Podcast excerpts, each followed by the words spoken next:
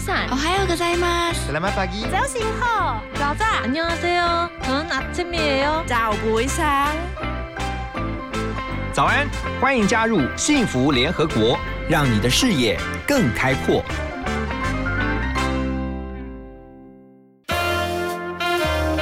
联合国会客室，欢迎今天的客人。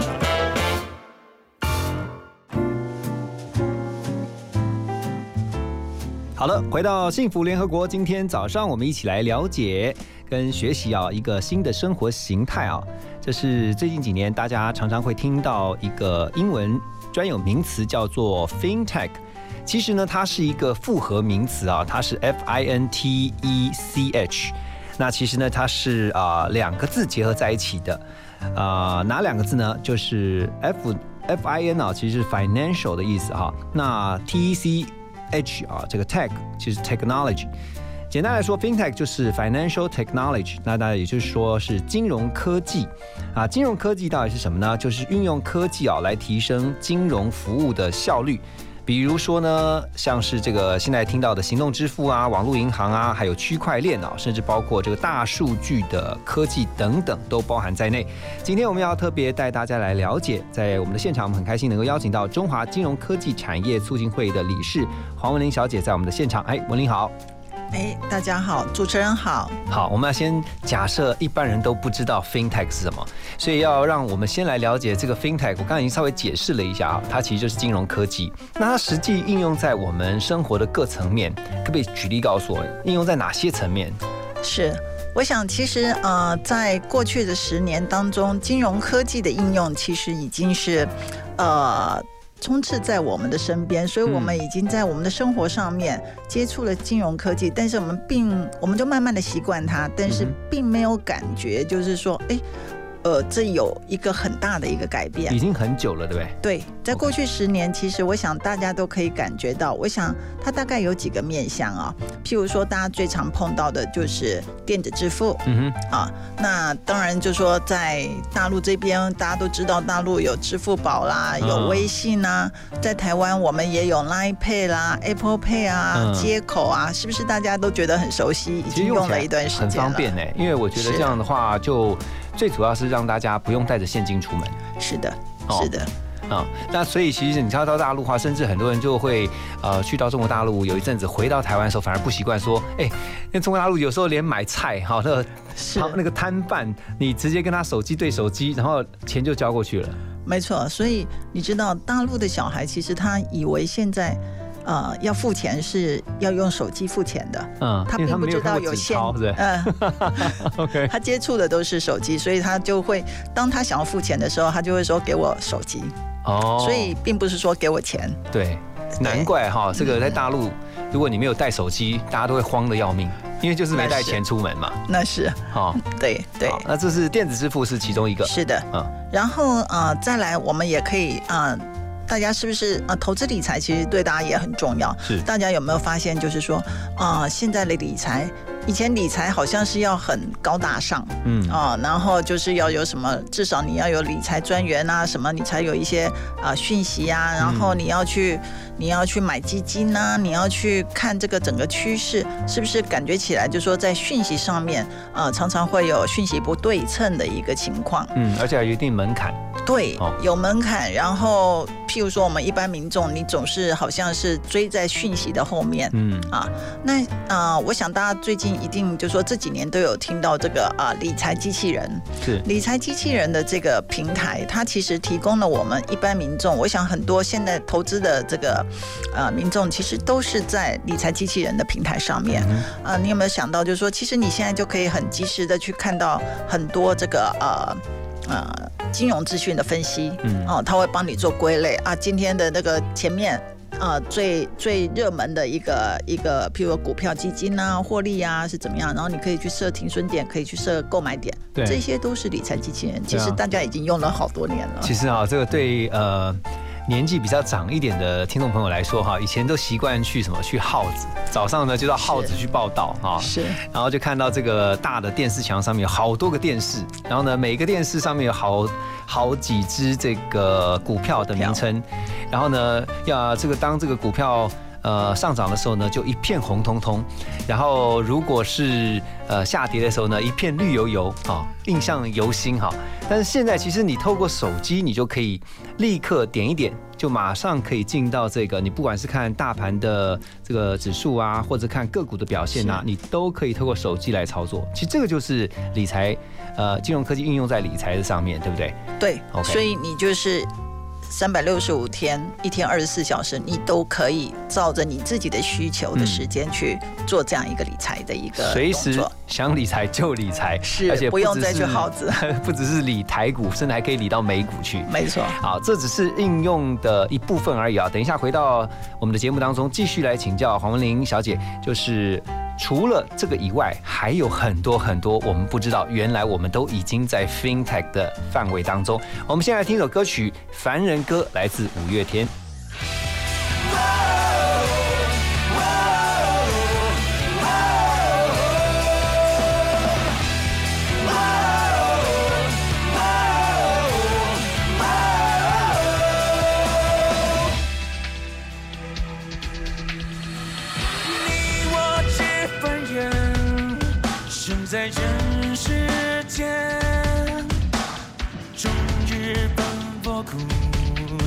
一颗不甘心。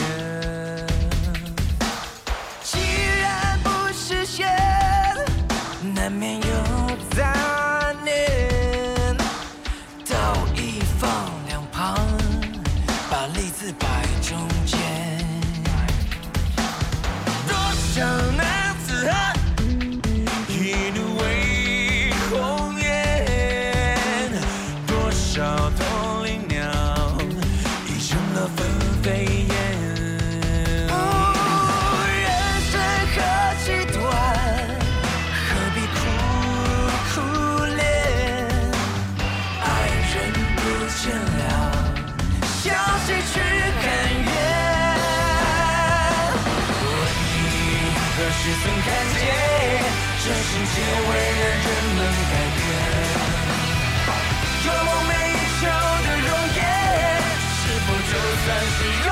春天？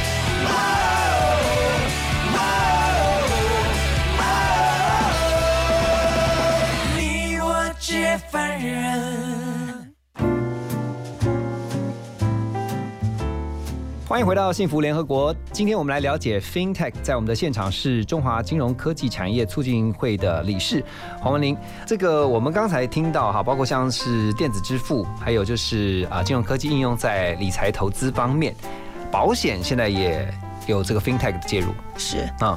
我想啊、大家现在一定常常看到，就是说，以前你要买一个啊、你要旅游的话，你要买平安险，是不是？旅游平安险，你可能就是要到这个机场的时候，嗯你会去买，嗯或者事先你要去跟你的那个专员去、去买。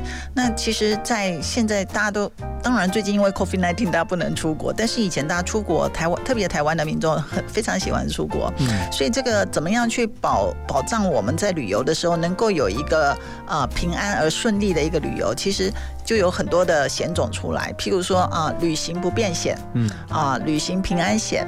啊，然后各种的，那这个时候我们的旅游其实有时候也是很特别商务旅游，它就是说走就走。嗯那你事实上你的这个啊保险必须要是哈、投保要很方便嘛，然后也要能够很快速。嗯哼所以现在其实呃有一些的做法，其实台湾我们现在正在酝酿，那在国外已经做做蛮久的。譬如说你你最常当你一一打电话去你的 agent，你的旅游 agent 的时候，你是不是就会呃这个你的电信公司其实他们也会知道说，诶，这个人貌似他就是要去旅游了，因为你第一个你就会去说我要漫游，我要国际漫游到哪里到几天。啊，那这个时候其实你接下来的其实就会知道说你是想要去做保险了。嗯啊，那你可能就有一个投保。如果在这个平台上面，在这个你去呃买这个旅游的这个，比如说你买机票的时候，你就能够把这一些，譬如说我能够办好我的这个国际漫游，我能够买好我的保险，嗯那是不是对我们来讲就很方便？就全部整合在一个平台上面。是的，嗯那以往我们就要就就就很很匆促嘛，就要打好多个电话。然后另外一个就是说，譬如说我的旅游不便不便险，因为大家也常会碰到，就是说因为飞机呀、就是很各种的因素，它可能会 delay。那你可能买了旅游不便险，这个时候旅游不便险的话，如果在以前，你可能还要就是说，哎呀，那我就是真的碰到这情况，我回来申请理赔。嗯哼那是不是这个对消费者来讲，它也是一个比较不方便的一个情况？你要花很多人力，你要花很多的纸张嗯啊、那在现在其实啊、在我们国内已经有这样子一个旅游不便险，就是说透过这个区块链的一个智慧合约的一个方式，嗯当他收到这个后台系统收到说这个投保的客户，他现在的这一个飞机的确已经 delay 了，然后 delay 了，导致他可能他就是要过夜，嗯。然后他他后来的这个飞机班次可能就接不上了。嗯啊，那这个时候这个理赔其实就应该要很快速的达到他的。他的这个理赔给他，对。因为这个人其实他他已经出去了。嗯。啊，那你还要等到他回来的时候再来做申请，对啊，这个真是旷日费时。对，而且也是不是站在不够 user friendly 啊，就是这不是站在使用者的一个一个立场。对，所以当用到这个啊，利用区块链的这个嗯智慧合约的时候，它这个后台一收到说，哎，这个讯息，保险公，因为他跟保险公司就有连线嘛，嗯连线他知道了这个讯息以后，后台就开始启动了这个理赔的这个作业。嗯那这个其实对于我们呃消费者，这个才是真的是为我们而服务。嗯，而且现在很多的保险业者啊，像以前哈，呃，你可能投呃投保了 A、B、C，可能有三家，是然后互相都会不知道说你原来有保了哪些保单。嗯可是现在它变成它就是一个整合的平台的概念，就是你只要输入一个你自己的个人资料，是然后你就可以同时知道，包括如果你授权给你的保险 agent、你的业务员的话，他还可以知道你手上同时有多少张保单。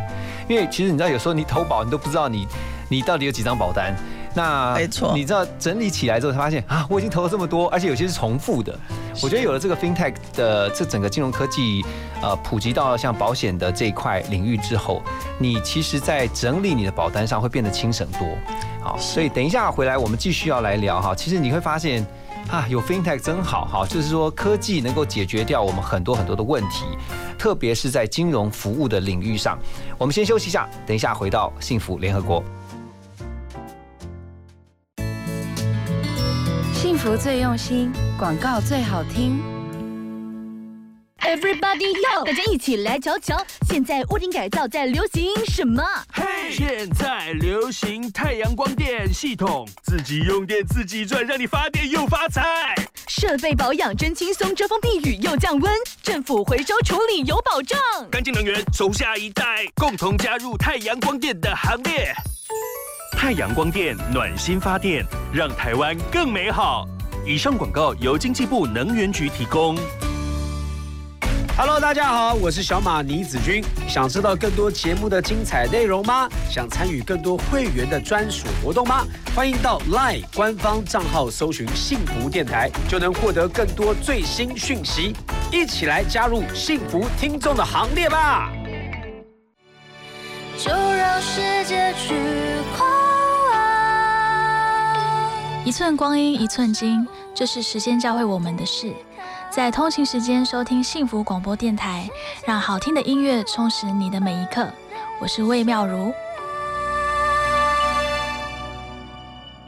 不如学会原谅，记得活在当下，总有天抵达属于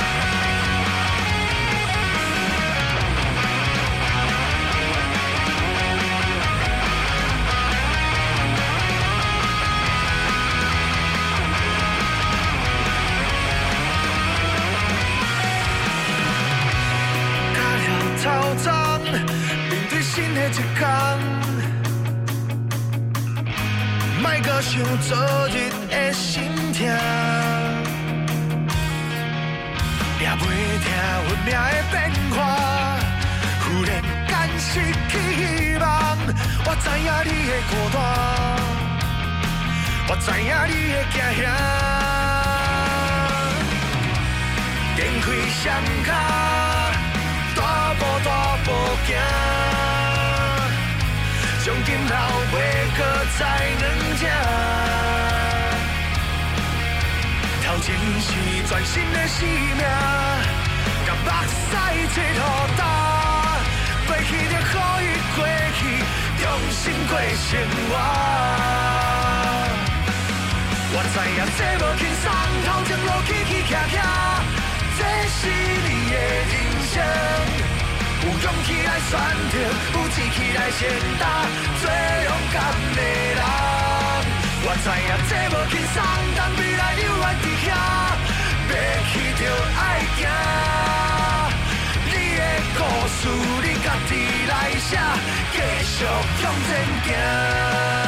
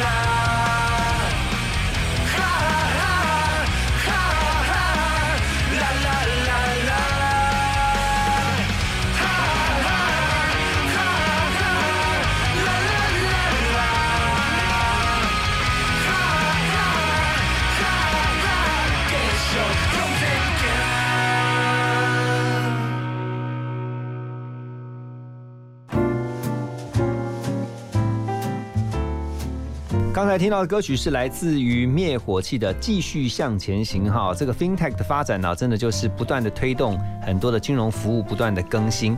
那在我们的现场呢，我们很开心今天邀请到的是中华金融科技产业促进会的黄文玲理事。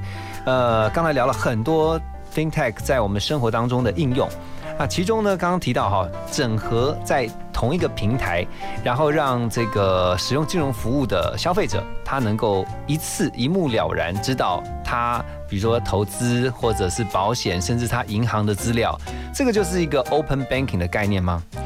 没有错，嗯这个啊、呃 open banking 的概念在啊、英国那边是最先起来的。嗯那台湾的这个 open banking 从去年二零一九年开始，就是也透过就是说金管会啦、财经公司啊，还有各个银行以及各个这个 service provider，是就是服务的提供商，那也开始了，从去年十月就开始进行这样的一个一个作业。我想这样的一个服务，其实就是像刚才那个主持人在讲到说，我有好多保单，其实我我根本可能都忘了，因为嗯。保单一买都是十年、二十年，对啊，然后我老婆可能买了，我老公可能买了，但是其实大家并不知道我这个家庭到底有多少。是。是，那同样的，大家有没有发现，每一个人可能都有好多信用卡，可能都有好多个账户到痛。点，对啊，是，那你有没有很想要知道，就是说我不用我不用去每一家银行的网站，然后去查说我现在账户到底有多少钱？嗯，啊，你的账户可能还有台币，还有外币，对，然后你可能还有定存，还有活期，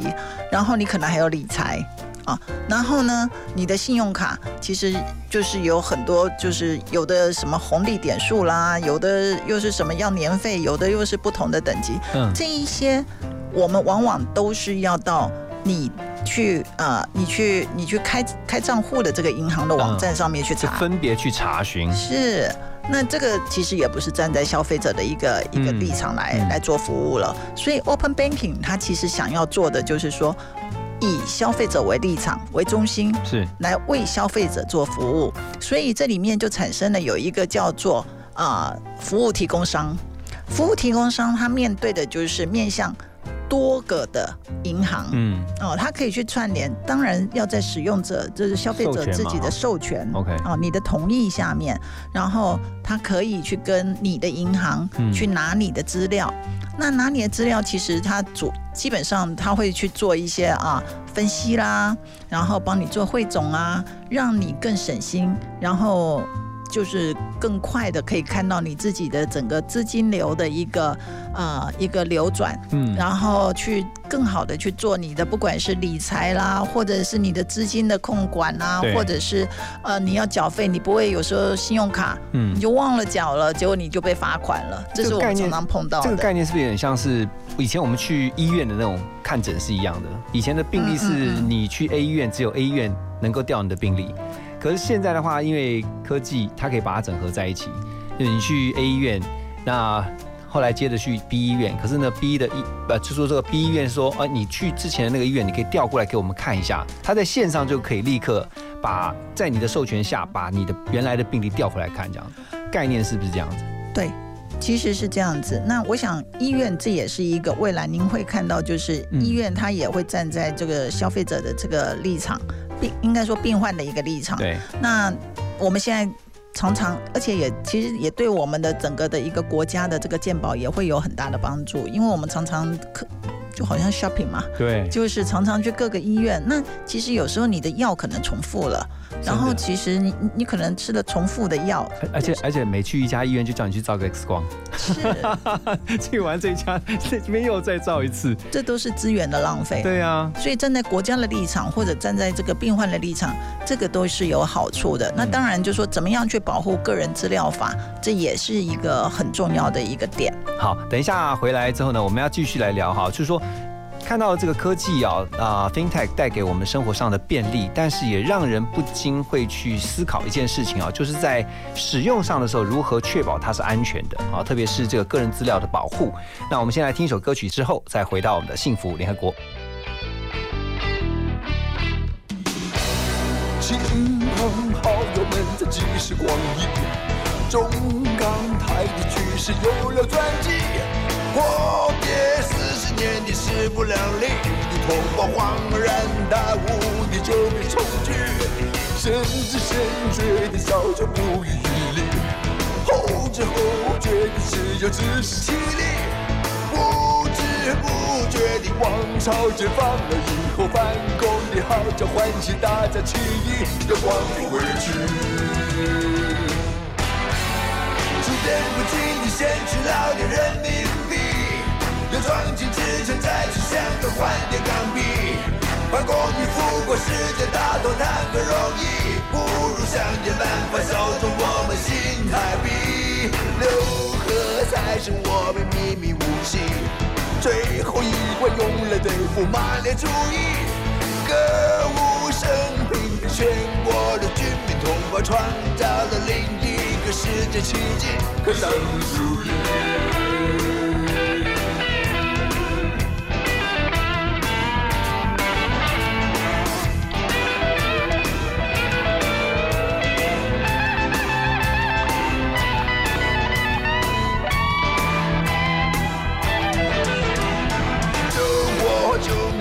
大同小异，中港台的局势变本加厉，斗争了四十年的势不两立，你统治冤家路窄的回心转意，说来说去还怪毛主席，当初革命革的有点机会主义，后换放走了一条死路，改革了开放万恶的市场经济，是谁的福气？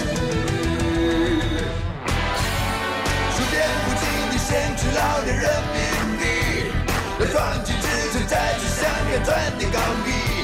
那三番五番翻来覆去谈何容易，不如想点办法回归一点新台币。有了房地产不用合资武器，炒成股票还能使你如虎添翼。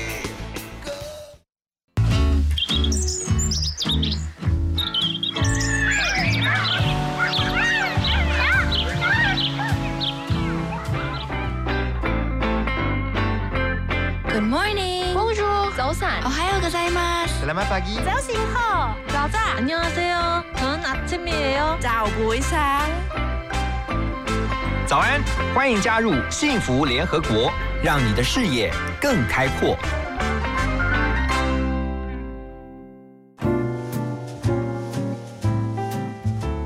好，回到幸福联合国，今天我们一起来学习啊，跟了解最新的这个科技跟产业的趋势，也就是大家所常常听到的一个新的名词啊，叫做 FinTech 金融科技。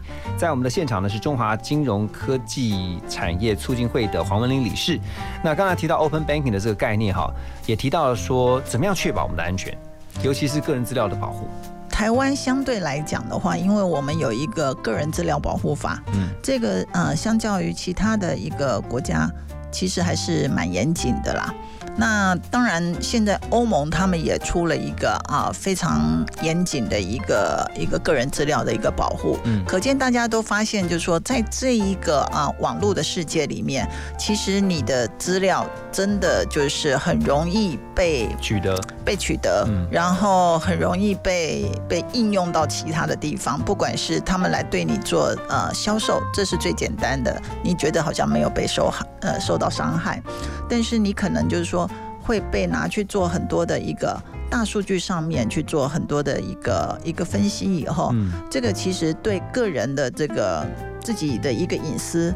因为其实这并不是你愿意的，对，凡事都应该要站在就是说消费者他同意的一个立场，嗯。你才可以拿到我的资料。这个资料不是银行的资料，也不是医院的资料，是是我的资料。因为很多事情是一体两面的，就是说你带来了便利，可当相对来讲，你有可能会面临到安全上的风险啊，特别是是在金融诈骗上面。是。对，很多很多时候，像现在你看，我们这个不是只有电话诈骗，有的时候是网络诈骗，可能有一个钓鱼城市、一个木马城市，它塞在一个个连接或者是一个讯息当中，你不小心点入了。你真的就浑然不知，然后你的很多个资就这样子外泄，所以在台湾这边好，就是说我们有没有什么比较实际的做法可以保护这个在使用金融科技的所有消费者，或者是说我们有看到其他国家怎么做？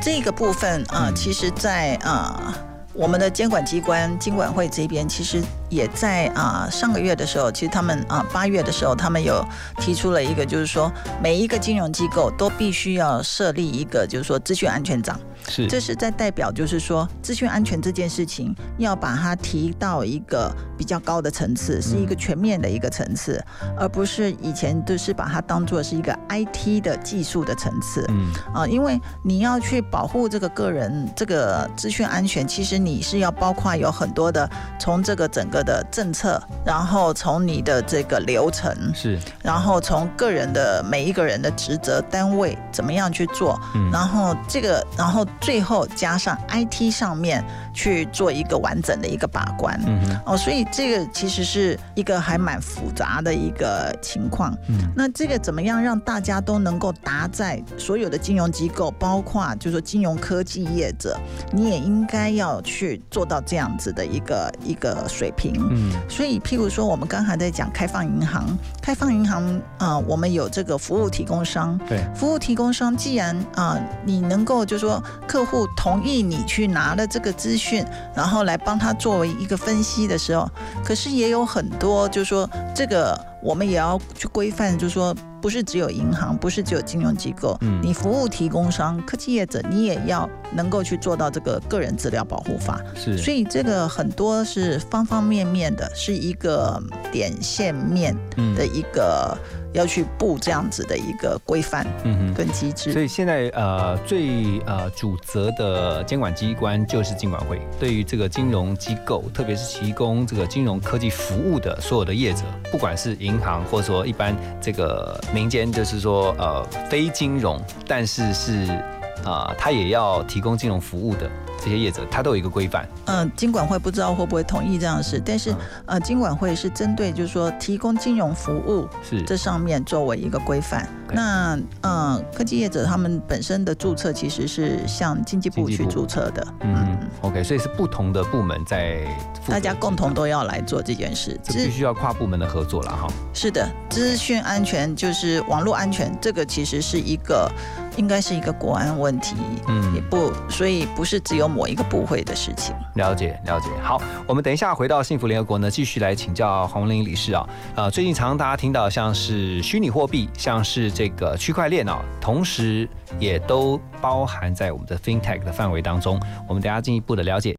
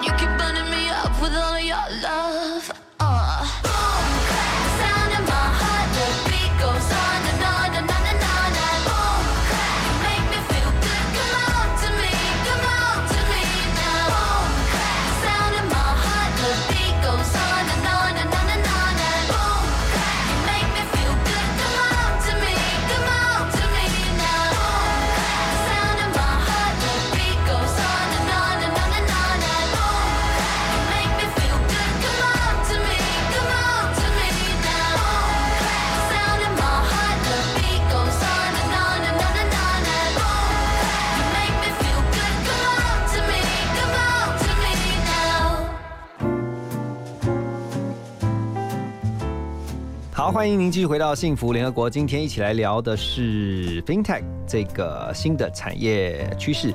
在我们的现场是黄文林理事，他是中华金融科技产业啊促进会的理事。那刚才聊了很多啊，这个 FinTech 应用在我们生活当中的各个层面跟范围。那同时，接下来要聊的是虚拟货币啊，就是一般大家知道，现在很多在这个数位世界上面的这个货货币，它是看不见的哦。虽然它不像我们的纸钞啦，它可能就是比较看不见的，就是直接在这个网络上面传来传去的。像其中比特币就是一个，是，我想，嗯、这里面大家会发现你的周边其实有好多币啊啊，嗯譬如说有电子支付，它是不是呃这个也是有什么 Line Pay，这个好像也是一个电子的一个货币，啊，包括现在连那个什么那个网购也是啊，有那个什么 P 币那那个拍币啊 这一些，大家都都都出了自己的币。嗯那其实大家从小时候你一定就有用过一些虚拟货币，譬如说你是不是玩 game？、嗯。你玩 game，你是不是会去买点数？买宝物。对，哦那那些点数啦，或者是一些其他的，它它都是其实就是虚拟货币最先开始，嗯。所以大家从小开始对这个虚对这个虚拟货币其实已经不陌生了。嗯。啊，那我们来谈，就说我们这个时代，从这个虚拟的货币到电子货币，到现在这个我们讲这个区块链的这个加密货币。那加密货币里面，当然最大的，我们就先有它有很多啦，像比特币啦、以太坊啊。那当然以现在来讲，经过这几年的一个发展，我们可以看到，就是说比特币基本上它还是一个主流的一个加密货币了。嗯啊，那我们来看看，就是说，那这里面加密货币到底好像有一点神秘，嗯大家觉得说它到底是骗人的啊，还是说它真的是可以变成啊呃投资工具的一个哦部分？OK 呃，应该这么讲，它不太容易变成一个钱。就是在几年前，日本有说啊，我我有有有一些商家说我要用用比特币来买咖啡，嗯问题就是，呃，如果一个货币不够稳定的时候，其实它是不能够作为货币的。就不能不能交易这个流通的货币，是它，它其实你你现在一杯咖啡五十五块，嗯。但是你一个比特币，它可能几个小时之内变动很大。对，啊，所以它基本上来讲，它至少在目前，它还不是作为交易的一个加密货币。那但是以加密是说它在一个封闭的族群里面，是不是？呃，当初它就是它的技术是从区块链这边出来的。那大家是不是有常常听到，就是说比特币它可以去中心化？嗯也就是说，它的这个比特币，它因为它是用这个啊、呃挖矿这样子挖出来的，所以它的这个资料呢，其实它并不是说存在某一个，譬如说像我们央行啊，嗯嗯，或者是说拍币是存在呃某一个电子商务的这个个机构平台里面。是发行货币的那个机构，是，它其实是它写在就是每一个呃比特币，它都会有这样一个记录，所以比特币它挖出来以后，其实它是呃，你没有办法就是莫名其妙就把它拿走了，嗯因为其实你你除非去去把所有的资料都把它抹平，嗯这个是它的一个特色，所以我们常常听到去中心化。嗯那其实，在目前来讲的话，它是一个量化金融里面的一个金融资产，你可以这样来来看。它现在它也有比特币的期货。然后你也看到很多这个公司也把比特币当做是他自己的一个资产的一个配置的一个部分，是所以其实他已经在朝向啊、金融资产的这样子的一个一个一条路上在那走了。像一般个人的那种投资人，他想要去投资比特币啊，你会怎么建议？其实我觉得应该每个人都要去去试看看，嗯买买一点点比特币。为什么？啊因为这个在未来它的一个发展趋势，它可能就是会走向金融资产的一种一种 one of 这个其中一种嘛。嗯哼，那我觉得我们身为现代人，我们也可以去了解一下，你不用买操作的过。程当中去了解哈，嗯，你知道它是什么，你才会知道呃你会不会被骗嘛？是学一些功课啦，但不是叫你要把大笔资金投入。哦不不不不去不，试试看嗯对不鼓励。嗯 OK，等一下回到幸福联合国的节目呢，我们继续来请教洪林理事啊，就是其实现在的 FinTech 也特别在于这个借贷上面啊，跟呃以往是很不一样的，到底是怎么的不一样呢？我们等一下休息之后呢，马上回来。听广告，马金粗逼。一二三四，二二三。啊，你在运动哦？嘿嘿，对呀、医生说规律运动，避免体重过重，就能预防失智症。还有均衡饮食，戒烟少喝酒，维持稳定血压，才能预防心血管疾病。保护你的心，也能保护你的脑，不失智哦。嗯，聪明吃，健康动，天天量体重。顾脑又强心，让失智症远离你。以上广告由国民健康署提供。幸福，遇见幸福。打开幸福电台官网，收获更多幸福资讯。二十四小时线上收听不间断，FM 一零二点五，陪你幸福每一天。我是 Vicky，好音乐、好消息都在幸福广播电台 PR Radio，守护你的幸福。拥抱你，拥抱我的幸福广播电台。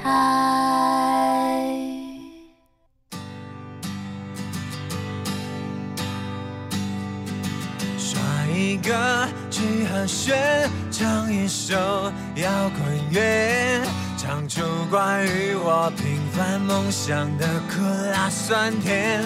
我不是多特别，是不想再敷衍，不想一辈子住一张嘴。没有钱不可怜，没有梦太可悲。我还有爱我的人和一个小小摇滚乐队。我不想改变世界，我只想不被这世界改变。我不管明天，梦想多遥远，未来在哪边。我只要不遗憾的今天。刷一个 F 选，我拒绝被标签。皮克在右手，心在左边，难道是异类？这时代。每个谁都活得有风险，不如做自己比较保险。没有钱不可怜，没有梦才可悲。我还有爱我的人和一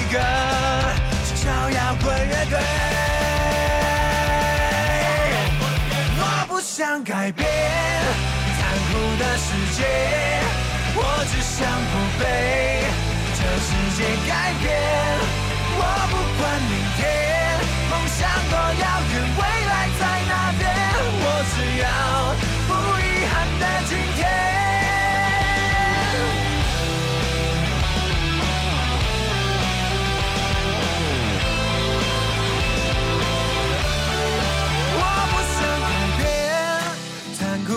世界，我只想不被这世界改变。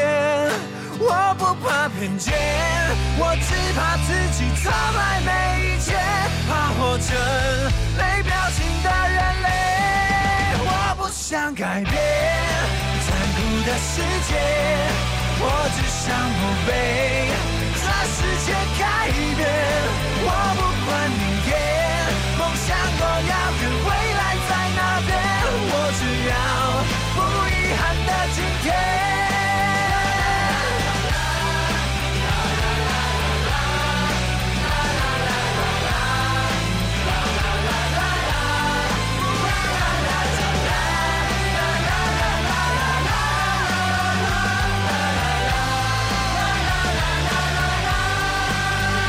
我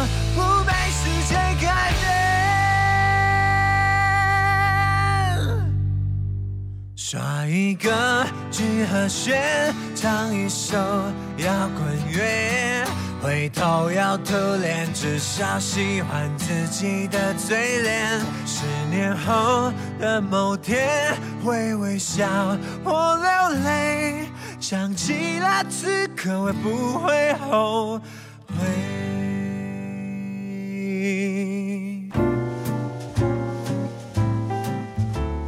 好，我们刚刚听到的歌曲是来自八三幺哈，我不想改变世界，我只想不被世界改变。这个世界呢是一直不断在改变哈，The world is changing 哈，我们必须要跟上这个改变的步骤。其中呢，今天就来聊的是目前也正在改变世界的金融科技 FinTech 这件事情。那在我们的现场呢是黄文丽理事。那特别在最后，我们想聊的是，其实啊 FinTech 它也改变了是借贷的行为。是，我想，呃，借贷其实是，呃，大概我们百分之九十五以上的民众，我们都会碰到的情况。当你要开始啊、不管成家立业，或者是做很多的理财，其实你都会开始做借贷。哎，其实我要再早一点，这个念书就开始借贷，助学贷款，对助学贷款。所以其实怎么样能够让我们民众就是呃，在一个呃更透明的一个情况之下，就是资讯以前都是比较资讯不对称嘛，嗯就是说啊、我到底能够拿到多好的利率，或者是能够贷到多少额度？其实我是呃在银行给我这个讯息之前，我其实是没有没有任何的一个一个讯息的。所以这个也就是说，使用者就消费者相对来说是比较弱势的。是的，哦是的。那这个过程当然在过去的十几二十年来，在台湾是有很大的一个改善，因为我们的消费者越来越聪明呃，越来越聪明，然后也越来越受到保护。是啊，那但是我们还是有一个，当我想要做贷款的时候，我好像要跑来跑去，对不对？嗯譬如说，我们讲一个最简单的，我要去买一个房子啊。我们一般民众买房子是一件人生很大很重要的事情嘛。你第一次买房子的时候，其实你不会，你这一生可能不常买房子。在你买的时候，你总是对很多的流程你是很陌生的、很担心的。OK，那怎么样来保护我们的这个这个消费者，同时让他不要这么复杂的一个流程？譬如说，我们举例，现在我们一般要买房子，我是不是我是不是就会到一个啊中介公司的这个 APP 网站，嗯，我就开始看房子。哎，现在 A P P 房网站其实也都做得很好，然后我们又有实价登录的网站，所以我可以大概知道，就是说我我要买的房子大概多少价钱，这个我知道。好，那我看了这个房子以后呢，那我就要开始就是呃代书还款能力，对，代书就进来啦，嗯就就是说，哎，你你你要开始去做这个很多的一个，呃，你可能要去找你的想要借款的银行，嗯。这个时候你可能就开始找一二三银行，然后每个银行就给你说，哎，你可以，我可以给你多少利率，然后接着呢，你可能就要呃依据银行的一个要求，你要去拿很多的一个一个文件，嗯。譬如说你要去拿你的所得税证明啊，你的薪薪资证明证明嗯。啊，然后银行就告诉你说，哎，我可以贷给你多少钱啊。嗯。那这种种，其实你就会发现，你买一个房子，你本来就已经是一个很大的投资，但是你又为这些事情还挺伤脑筋的。那未来其实，在因应我们就是说整个啊、金融生态圈，也就是开放银行生态圈的一个成立的时候，其实你到这个房仲的这个 A P P 网站，你看好了这个房子，那因为有实价登录的一个网站，其实这个资料他们就可以去跟这个银行相连。银行这个时候呢，他也可以去跟这个国税局去去连，他就知道说，哎，你的税收的收入是多少，你的信用大概是到哪一个等级，他就可以很清很清楚的告诉你，就是说你现在我们可以贷给你多少钱，然后你你要几年的一个贷款，我们现在贷款可以二十年、三十年、四十年，是吧？那在这里面，然后你就把你的文件可能就是用拍照就可以送上去了，然后之后这个钱。它就可以透过线上的这个信用审核以后，这个钱就可以拨到你的账户。这样更快速。对，而且所有的东西其实都很透明，嗯，就是房仲也很透明，代书也很透明，然后这个银行跟我们这中间，银行也很清楚知道说，哎，这个不会是一个假的案件。嗯哼，啊，那其实这对三方来讲都是很好的。嗯，所以其实节省了很多的时间成本，当然也就是简化非常多的流程。更重要的是，因为资讯的透明，那保护的就是去使用这个 FinTech 的所有的消费者。好，今天我觉得真的是学了很多跟 FinTech 有关的这个 knowledge 啊，也特别谢谢我们的黄文林理事啊，在现场跟我们做这样的一个精彩的分享。那当然最后要问一下哈，这个既然是 FinTech 的专家，那你觉得呃对你来说，如果给一句简单的幸福宣言，你会告诉我们什么？我希望我能够利用呃金融科技，让我早日达到这个财富自由的一个阶段。好，今天非常谢谢黄文林理事啊，在现场我们的分享。那最后呢，要把这首歌曲啊送给所有的听众朋友们，《The Scientist》，也谢谢，再次谢谢我们的黄文林理事，谢谢你，谢谢，谢谢主持人，谢谢听众。